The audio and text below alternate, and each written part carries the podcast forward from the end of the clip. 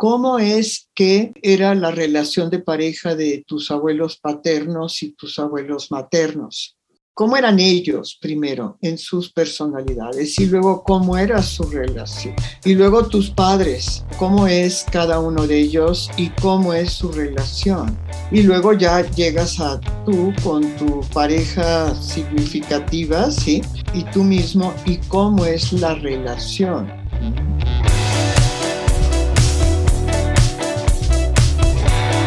A que no te atreves, un podcast con Tania Chaides para ti que buscas encontrar un sentido distinto a tu vida, inspirarte para crecer y descubrir las respuestas en lo más oscuro de tu ser. Atrévete a explorar esos temas de los que nos da miedo hablar para llevarlos a la luz. Hola, hola. Hoy en A que no te atreves hablamos de la codependencia en las parejas desde la perspectiva del guion de vida transgeneracional y para tratar este tema nos acompaña una invitada de lujo, Gloria Noriega Gayol, directora del Instituto Mexicano de Análisis Transaccional, doctora en Psicología Clínica y Salud Mental Pública y autora del libro El guion de la codependencia en relaciones de pareja, diagnóstico y tratamiento. Gloria, me hace muy, pero muy feliz que nos acompañes hoy en A que no te atreves.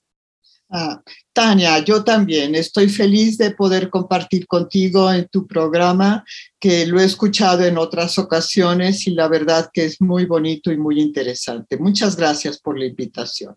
Un honor, Gloria. Y vamos a empezar hablando de qué es exactamente el análisis transaccional y por qué decidiste dedicar tu vida profesional a trabajar con esta corriente.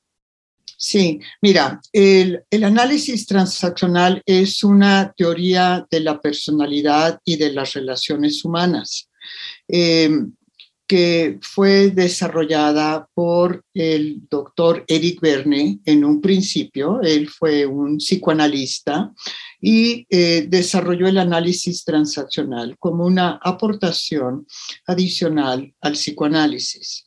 Em, posteriormente eh, tuvo algunas dificultades de no coincidir con algunas ideas de sus colegas, ¿sí?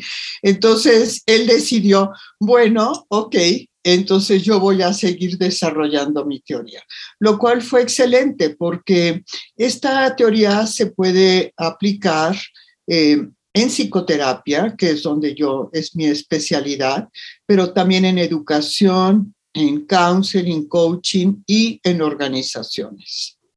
Justamente mencionaste el guion de vida y para quienes están escuchando y les empieza a interesar toda esta corriente, ¿no? ¿Cómo podrías explicar muy sencillamente qué es un guion de vida?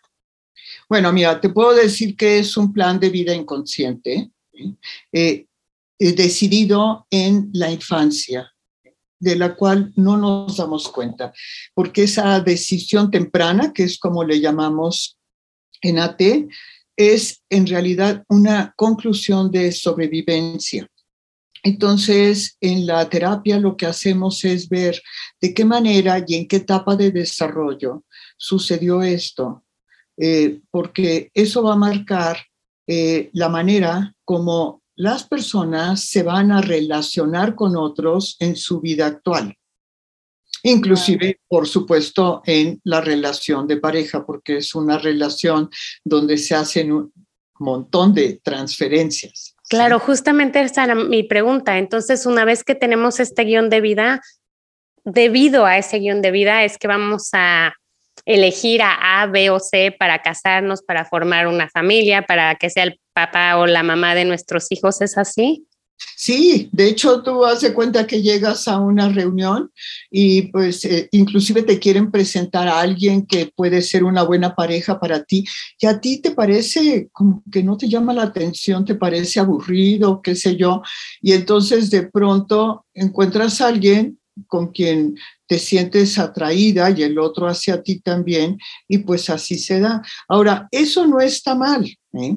¿Por qué? Pues porque todos elegimos una pareja, sí, al principio de nuestra vida. Entonces eso no quiere decir que te tienes que divorciar, sino más bien comprender qué es lo que está sucediendo, porque al mismo tiempo que lo comprendes es una oportunidad para para, para cambiar, para crecer, porque es una reactuación de algo que tú vivías de niña. Y entonces lo vuelves a reactuar con tu pareja, lo vuelves a revivir. Exacto, y se reactúa a través de los juegos psicológicos, porque los juegos psicológicos en el fondo realmente eso son una reactuación de situaciones no resueltas, arcaicas, ¿eh? que hay que actualizar.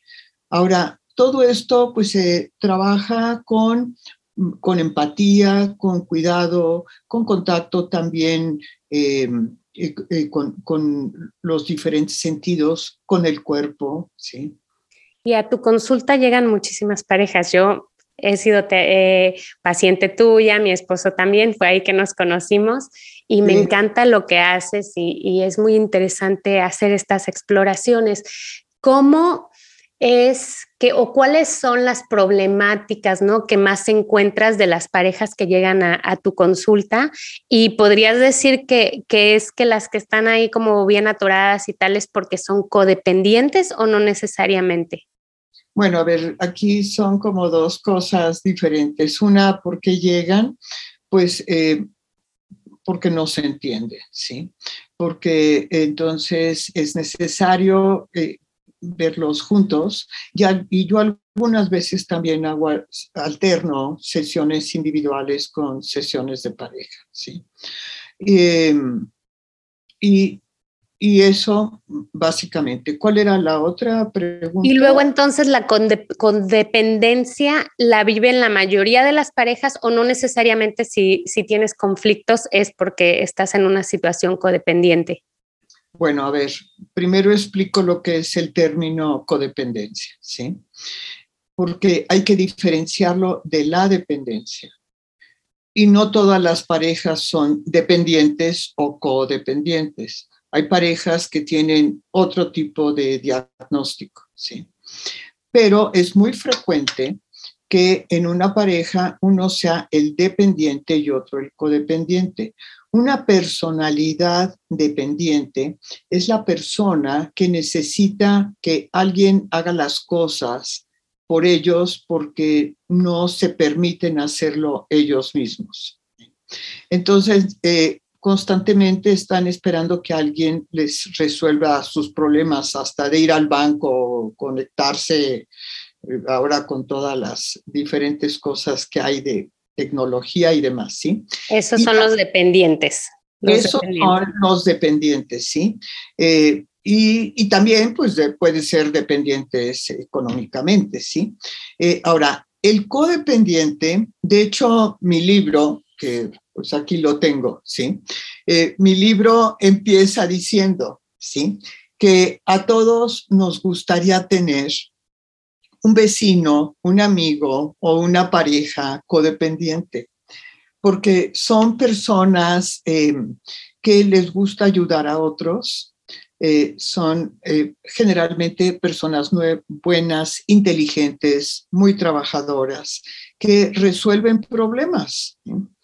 Eh, el problema que tienen ellos es que cuando ellos necesitan que alguien haga lo mismo con ellos y no sucede, eh, se sienten muy mal. ¿eh?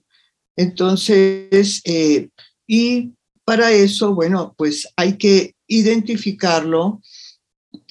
¿Cómo? Y pues se puede identificar a través de, yo desarrollé también un cuestionario que se llama ICOF, ¿sí? que es el instrumento de codependencia. Eh, tanto el libro como, como este instrumento se encuentran publicados por la editorial del Manual Moderno y el libro en particular está en Amazon. Creo que... Sí, sí, sí, se puede comprar desde cualquier parte. Yo, yo me fijé y, y sí, lo pueden encontrar desde cualquier lugar en el que se encuentren. Exacto, sí. Entonces, eh, pues mira, en este libro, eh, este libro va siguiendo un caso de una pareja, ¿sí? Entonces, es el caso de María, que bueno, no lo voy a contar, ¿verdad? Mejor leen el libro, ¿sí? Y, este, y cómo María se encuentra Juan, Juan y cómo establecen una relación y qué va sucediendo. ¿sí? Hay factores de riesgo para el desarrollo de la codependencia. Mi estudio está basado en eh, una investigación que hice para mi doctorado en la Facultad de Medicina. Entonces, eh, esta investigación, pues la hice a través de un estudio epidemiológico en un centro de salud, o sea, está muy bien validado y, publicado en una revista, bueno, en algunas revistas internacionales. ¿sí? Claro. Y, déjame, te, te interrumpo tantito aquí. Entonces, las parejas codependientes, como cuáles son las características que tú eh, subrayarías en una pareja codependiente por si acaso aquí nuestro auditorio se está preguntando, ay, ¿yo soy codependiente? Bueno, porque te sientes frustrado cuando ves que tú necesitas que hagan algo por ti y no lo hacen. ¿eh? Cuando tú te sientes que estás dando más de lo que recibes. Em, cuando te, te enojas por eso, ¿eh? y, y, empiezas a reclamar y a pelear o a querer que el otro cambie, porque eso es lo típico en las situaciones de pareja. Eh, Totalmente. Queremos, cambiar al otro y creemos que así es como se va a resolver la situación, ¿sí? Este, y pues no es así porque de hecho el término codependencia surgió desde los alcohólicos anónimos. Entonces, porque las parejas de los alcohólicos varones en aquel tiempo, ¿sí? Eh, pensaban que si ellos dejaban de beber, ellas iban a estar bien. Eh, pero pues los otros dejaban de beber con el programa de AA ¿eh? y pues ellas seguían deprimidas y sintiéndose mal, y luego hasta les decían, pues tómate una copita, ¿no? Entonces, este... Claro, claro, pues claro. Sí, pero Entonces, en otros aspectos, no nada más, eh, hay factores de riesgo, ¿sí? Eh, justamente te quería preguntar eh, dos cosas que acabas de mencionar. ¿Es verdad que las mujeres tendemos a ser más codependientes que los hombres? Y por otro lado, una vez que que pues sabes que eres codependiente, puedes eh, estar en riesgo, tu salud puede estar en riesgo. ¿Cómo, puedes estar en riesgo? ¿Qué, qué, qué, qué es lo que podrías estar viviendo como problemática común de tu salud y que no te das cuenta de pronto, no? Bueno, sí es más frecuente en mujeres eh, por eh, los guiones de género. O sea, los guiones no, no son nada más guiones individuales, sino guiones por género, como las mujeres aprenden a ser mujeres, ¿sí? Y, este, y los hombres a ser hombres, son los guiones por género, ¿sí? Y para nuestra salud, ¿cómo, de qué manera es que la podemos ver afectada, ¿no? Las personas que son codependientes, porque es muy importante de tratar, ¿no? No, no solamente por tu salud mental, sino porque en algún punto empiezas a ver también las consecuencias, ¿no? Físicamente, cuando tu cuerpo empieza a hablarte, a gritarte que ya no puede más, ¿no? las emociones y el estrés se van al cuerpo. Entonces, eh, y uno empieza a somatizar. Y puedes de pronto desarrollar un diagnóstico de fibromialgia, por ejemplo, ¿sí? O de pronto una eh, gastritis o, migrañas o diferentes tipos de síntomas físicos eh, contracturas en diferentes partes de tu cuerpo. Entonces, yo integro en la terapia también, por ejemplo, la yoga, ¿sí? Porque yo practico yoga. Yo no la enseño, ¿sí? Pero sí la recomiendo. No soy maestra de yoga, soy practicante, ¿sí? Yo también, yo también. me encanta. Sí, ¿verdad? Porque, bueno, porque a mí me sirvió, ¿eh? O sea, todas las teorías que desarrolla uno, pienso que cualquier autor, ¿sí? De alguna manera tienen que ver con la historia del autor. Y bueno, pues yo tuve una etapa en mi vida que era codependiente, ¿sí? Y, y, y justo en uno de esos momentos, pues desarrollé un diagnóstico de fibromialgia, ¿sí?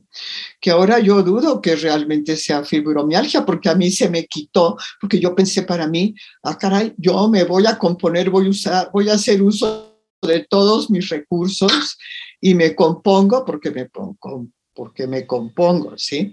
Entonces, pues uno fue la yoga, ¿sí? Este, eh, también la meditación, que yo medito desde hace muchos años, ¿sí? Ahí estoy contigo también, totalmente. Sí, entonces, eh, pues eh, eso lo sigo haciendo, ¿sí?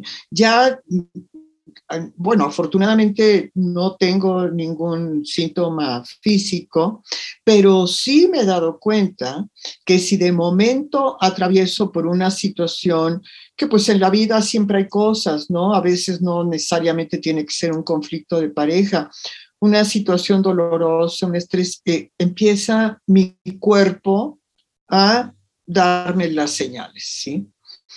Pero como ya sé, ¿eh? Entonces, este, respiro, ¿sí? ¿Mm? Pienso y me salgo del estado de pánico y pienso que eso en términos de análisis transaccional, AT es como se conoce eh, generalmente, es utilizar tu estado del yo adulto.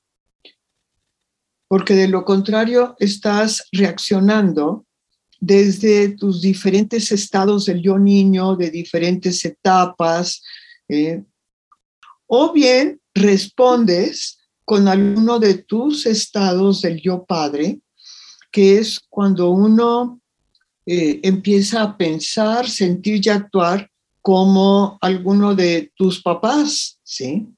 O inclusive tus abuelos. Ahí está la parte transgeneracional, ¿sí? Claro, esa parte, eh, bueno, primero muchísimas gracias por atreverte a contar esa parte como más privada tuya. Yo creo que sí es importante que reconozcamos, ¿no? Porque en ese momento es cuando empezamos a entender, como tú dices, lo que, lo que nos está pasando.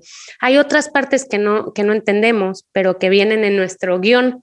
¿no? Y son esas partes que de pronto eh, vienen de nuestros antepasados, ¿no? ¿Cómo hacemos para inconscientemente no repetir las relaciones de pareja de nuestros antepasados, ¿no? Y de pronto te voy a decir algo que a mí me ha marcado mucho cuando trabajé contigo y, como terapeuta, y era que una vez en una consulta tú nos dijiste a mí y a Ivano, aquí está peleando tu mamá Tania con el papá de Ivano. Y cuando lo empezamos a ver, yo dije, ay caramba, o sea, qué fuerte, ¿no? O sea, entonces, ¿cómo podemos hacer para trabajar esto y que no sean de pronto las historias de vida de nuestros antepasados las que nos vayan marcando pues nuestra vida, ¿no? Que eso me parece muy loco. Utilizo en mis consultas un cuestionario sobre eh, codependencia eh, transgeneracional. Entonces, allí podemos empezar a ver cómo, em, no nada más sobre codependencia, sino sobre otras situaciones, ¿sí? Cómo es que eh, era la relación de pareja de tus abuelos paternos y tus abuelos maternos. Cómo, eh, cómo eran ellos primero en sus personalidades y luego cómo era su relación. Y luego tus padres, ¿sí? ¿Cómo era o cómo es cada uno de ellos y cómo es su relación? Y luego ya llegas a tú con tu pareja significativa, ¿sí? Y, este, y tú mismo y cómo es la relación. Eh, si tenemos hijos y ya son hijos adultos, entonces ese cuestionario continúa a cómo es lo mismo con tus hijos y con tus nietos. ¿eh? En mi caso yo tengo nietos, bueno, todavía no tienen parejas así, ¿eh? pero, este, pero bueno, eso inclusive ayuda a que uno diga, no, pues más vale que yo me ponga bien, porque si no el legado que voy a dejar, pues no va a ser nada bueno, eh, que es, sería un guion transgeneracional, porque allí tú ves cómo se va repitiendo situaciones. Totalmente. A mí yo hice ese cuestionario que tú dices y a mí como decía, como no lo puedo creer que todas las mujeres de mi familia esto y los hombres esto y a, a mi esposo le salía igual y entonces creo que interesante es trabajar este tema como bien dices, para no repetir, ¿no? Y para que nuestros, los niños de nuestra vida, ¿no? Que vienen detrás de nosotros puedan tener una vida pues más feliz, más plena, puedan disfrutar mucho más en pareja y no cometer pues las mismas situaciones que, hemos venido cometiendo de manera eh, transgeneracional, se dirá. Transgeneracional. Sí, ese, ese lo tengo publicado, como dije, en el Transactional Analysis Journal. Este, y no está a la venta únicamente es la gente que está inscrita y lo solicita y lo compra a través de ese journal, eh, porque aparte es material que yo voy a utilizar, que estoy utilizando, estoy escribiendo un libro sobre el tema, este, con la dichosa pandemia que me ha atorado muchísimo, claro. pero, pero bueno, lo tengo avanzado y es parte de lo que voy a integrar en las técnicas, ¿sí? Entonces, si, si una pareja quiere trabajar eh, todo esto que hemos ido hablando, pues, ¿qué es lo que tiene que hacer? O sea, cuando una pareja llega a tu consulta, ¿cómo trabajas con ella para, para que entiendan un poco más, ¿no? ¿Cómo sería ir, pues, desbaratando, ¿no? Analizando todos esos guiones. Bueno, primero es ver qué es lo que les, eh, eh, qué, qué es lo que les lleva a solicitar una consulta de pareja, cuál es el problema. Luego, toda la terapia con AT se trabaja a través de un contrato, ¿sí? No por, escrito, ni legal, ni nada por el estilo. El contrato es un acuerdo, ¿sí? Entre ambas partes. Y el contrato se puede ir cambiando y actualizando según uno va avanzando. Entonces, al principio yo voy guiando un poco y luego las mismas personas, eh, la misma persona o la pareja, yo les pregunto cómo están y ellos me van guiando a mí, ¿sí? A dónde tenemos que ir, ¿sí? Entonces, yo digo que es como, como que al principio yo les voy mostrando el camino, ¿sí? Y después eh, lo sigo, ¿sí? Y les pongo como una, una lucecita adelante, ¿sí? Y entonces los voy siguiendo. ¿Y cómo básicamente? Pues a través de, de, la empatía, de que ambos puedan descubrir las necesidades relacionales del otro, ¿sí? y cómo a través de descubrir esas necesidades ves que son necesidades universales, pero que cuando uno no las tiene cubiertas, eh, y muchas veces desde niño, pues entonces tú buscas que la pareja cubra eso que a ti te faltó, pero pues es imposible, ¿sí? Primero porque es pasado, pero además porque no, nadie puede cubrir eso. Entonces, ahí es donde uno tiene que hacerse cargo de sí mismo. Y eso es verdad que, que dicen, Gloria, que una vez que tú, mientras tú no resuelvas, ¿no? Todos esos pendientes que tienes que resolver, y te pregunto si lo has visto en tu consulta, eh, da igual que estés con un esposo y te divorcies y luego te busques a otro y luego a otro, se va a seguir presentando. Exactamente, sí. O sea que lo que tenemos que hacer es como ponernos la pila e intentar sanarnos lo antes posible, ¿no? Pues mira, yo lo diría, es una oportunidad, ¿sí? Digo, al menos que haya una situación de abuso, de, de, no sé, de abuso físico, económico, psicológico, sexual, qué sé yo, bueno, pues ahí sí no puede continuar una relación. Puede haber algunas situaciones en que uno decide mejor terminar la relación y aprender de la experiencia y ser más cuidadoso cuando uno establezca una nueva relación. ¿sí? Pero definitivamente yo creo que tanto esto como cualquier situación que se nos presente en la vida es una oportunidad. es algo que venimos a resolver.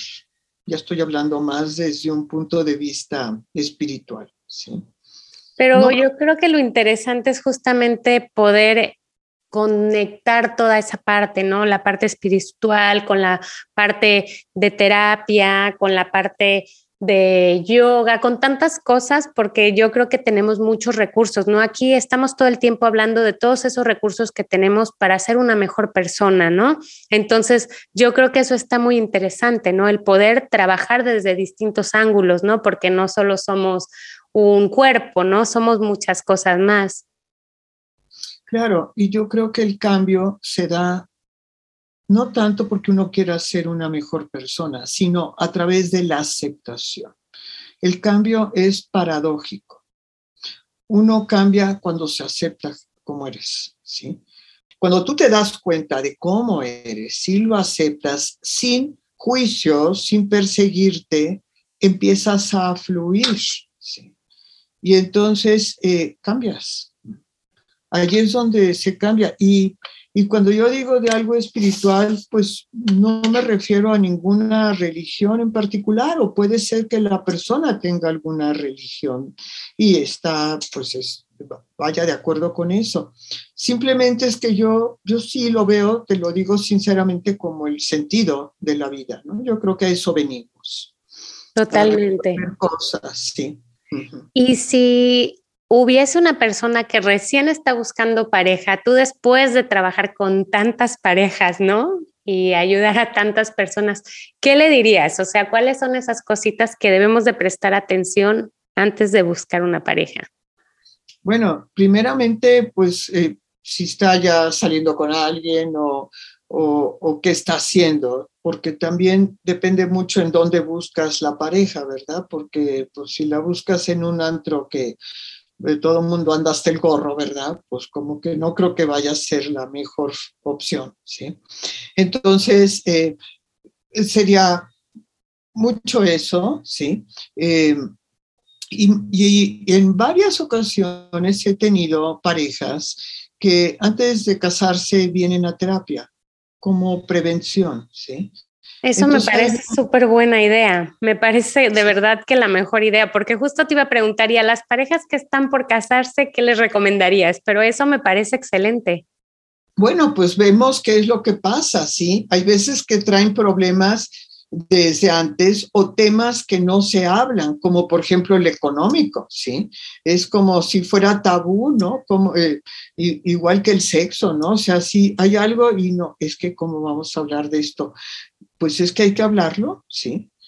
Eh, cómo vamos a manejar nuestra economía, eh, cómo nos sentimos sexualmente, eh, cómo nos llevamos, qué visión tenemos, qué queremos hacer, cómo nos podemos apoyar y funcionar como equipo, o, o no. Y a veces hay personas que dicen, no, pues es que no.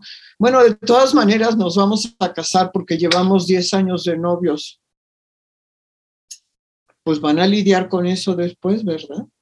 Entonces, pero otras parejas, este,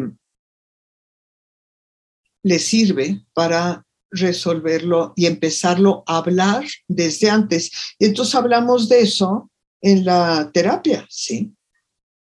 O hasta de despedirse de manera amigable, ¿no? Para que cuando tengas que cerrar una relación, si encuentras que no va por ahí, lo puedas hacer sin que eso implique una fractura horrible, ¿no? Y un trauma terrorífico.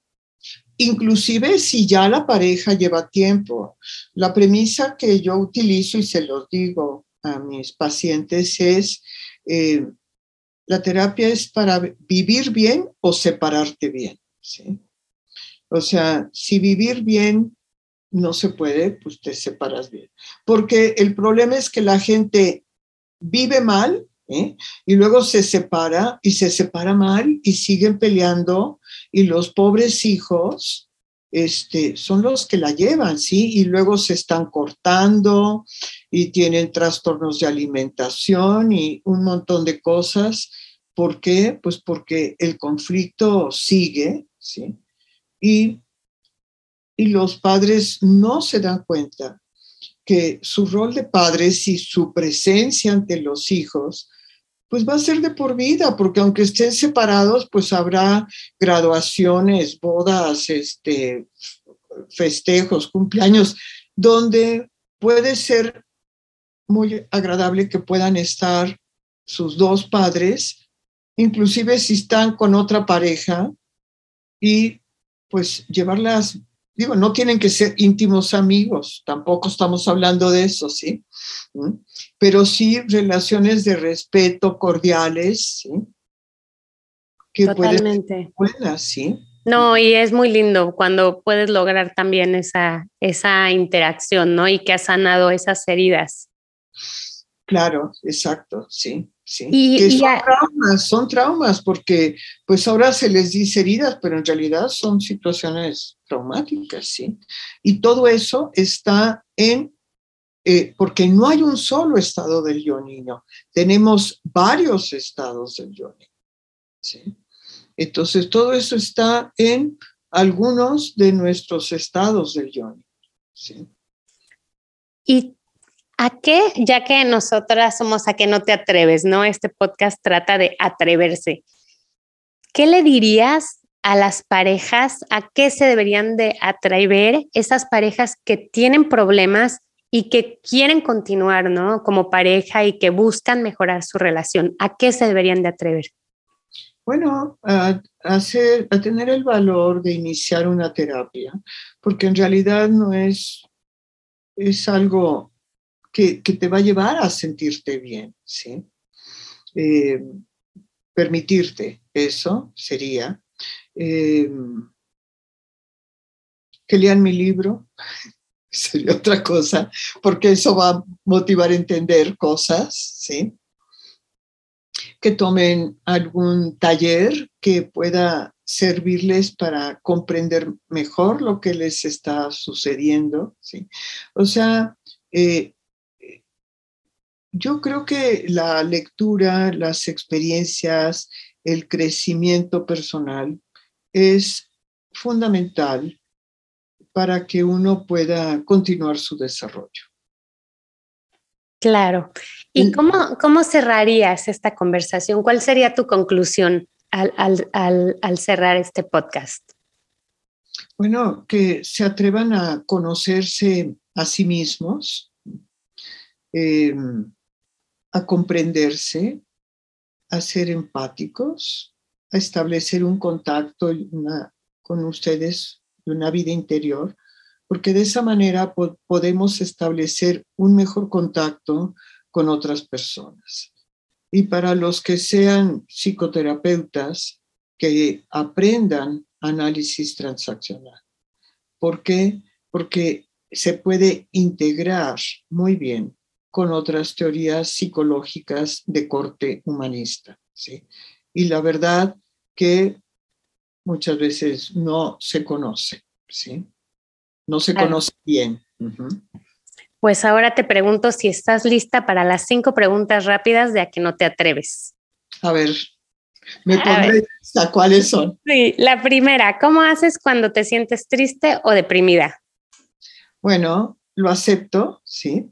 Em, tal vez me, me ponga a leer, me quedo tranquila en mi casa, sí.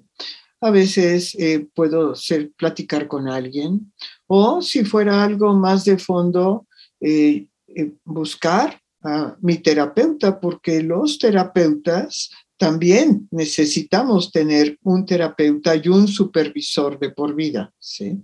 Totalmente. Y es lo que siempre recomiendo en la formación que hago, que yo hago aquí formación para psicoterapeutas, sí. Y si pudieras viajar al pasado, ¿qué le dirías a la Gloria de hace 10 años? Eh, que me siento orgullosa de ella, ¿sí? Mm.